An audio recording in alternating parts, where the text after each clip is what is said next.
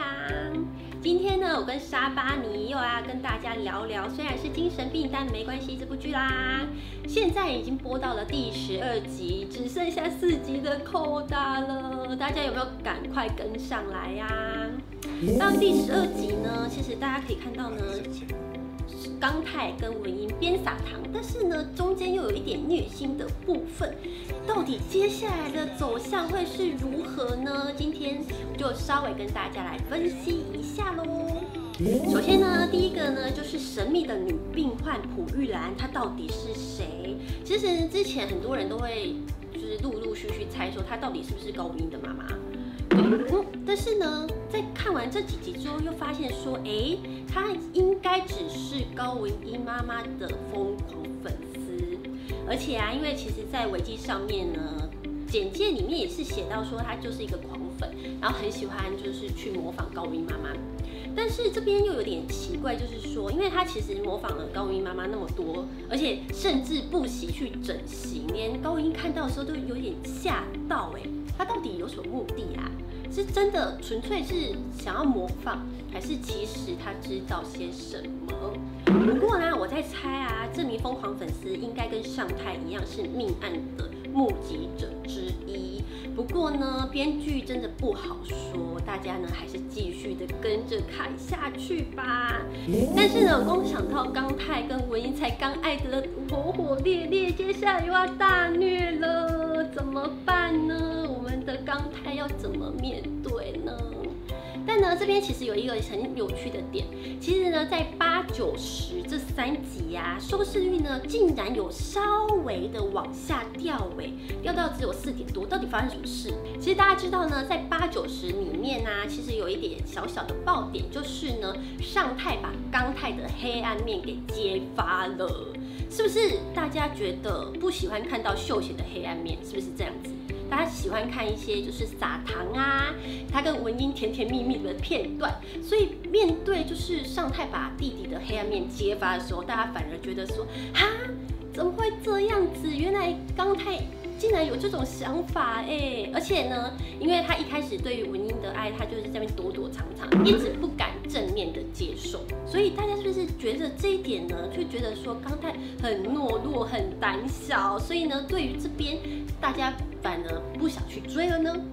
不过啊，我个人觉得这个铺陈非常的好，因为呢，这一点除了是让刚太就是他的情绪可以爆发之外，也可以看到说，其实尚太一直对于刚太的想法也是非常非常的在乎。他心中应该是觉得说，他真的是弟弟的一个累赘，但是呢，他又。其实也不想去面对这一切，所以呢，我觉得编剧在这边的处理呢，非常非常的厉害。好，以上呢是有点小小暴雷的部分。但接下来呢，我们要讨论关于演员的部分啦。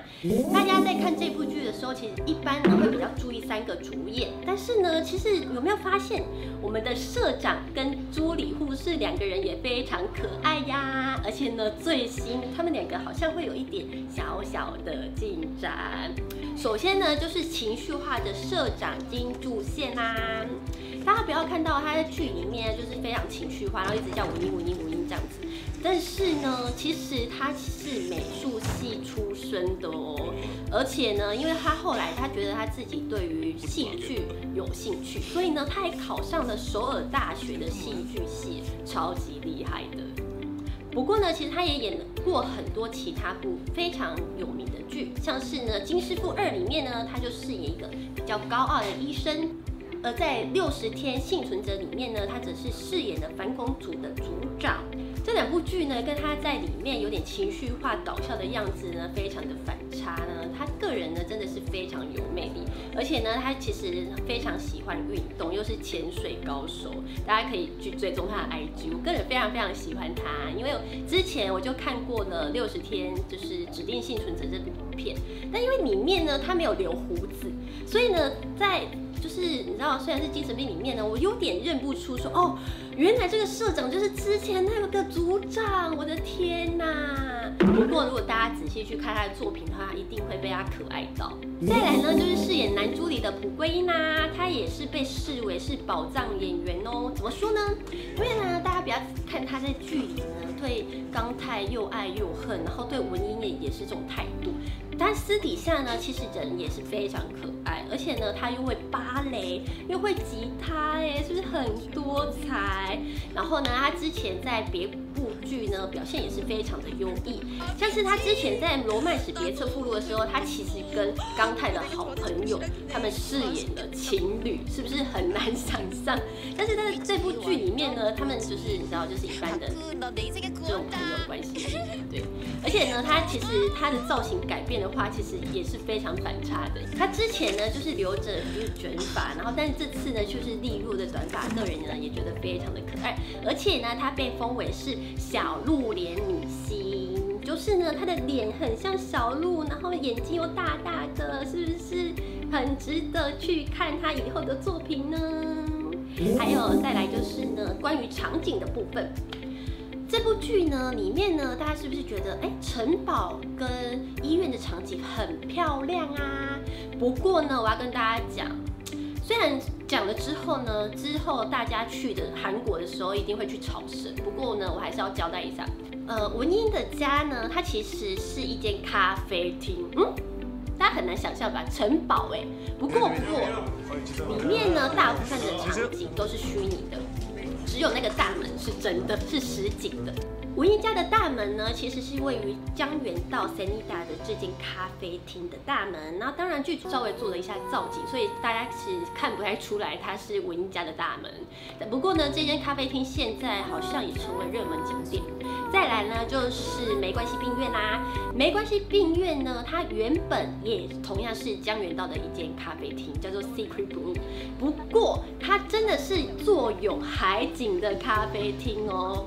View 非常非常的棒，在里面呢，金秀也很常跟后面那片海滩就是一起拍照，非常的漂亮。相信以后呢，韩国如果开放的话呢，大家都会去朝圣。那我也想去，拜托留一个位置给我好不好？以上呢就是玛丽亚今天所有内容啊，喜欢这部剧的话，赶快去追起来，因为只剩下四集喽。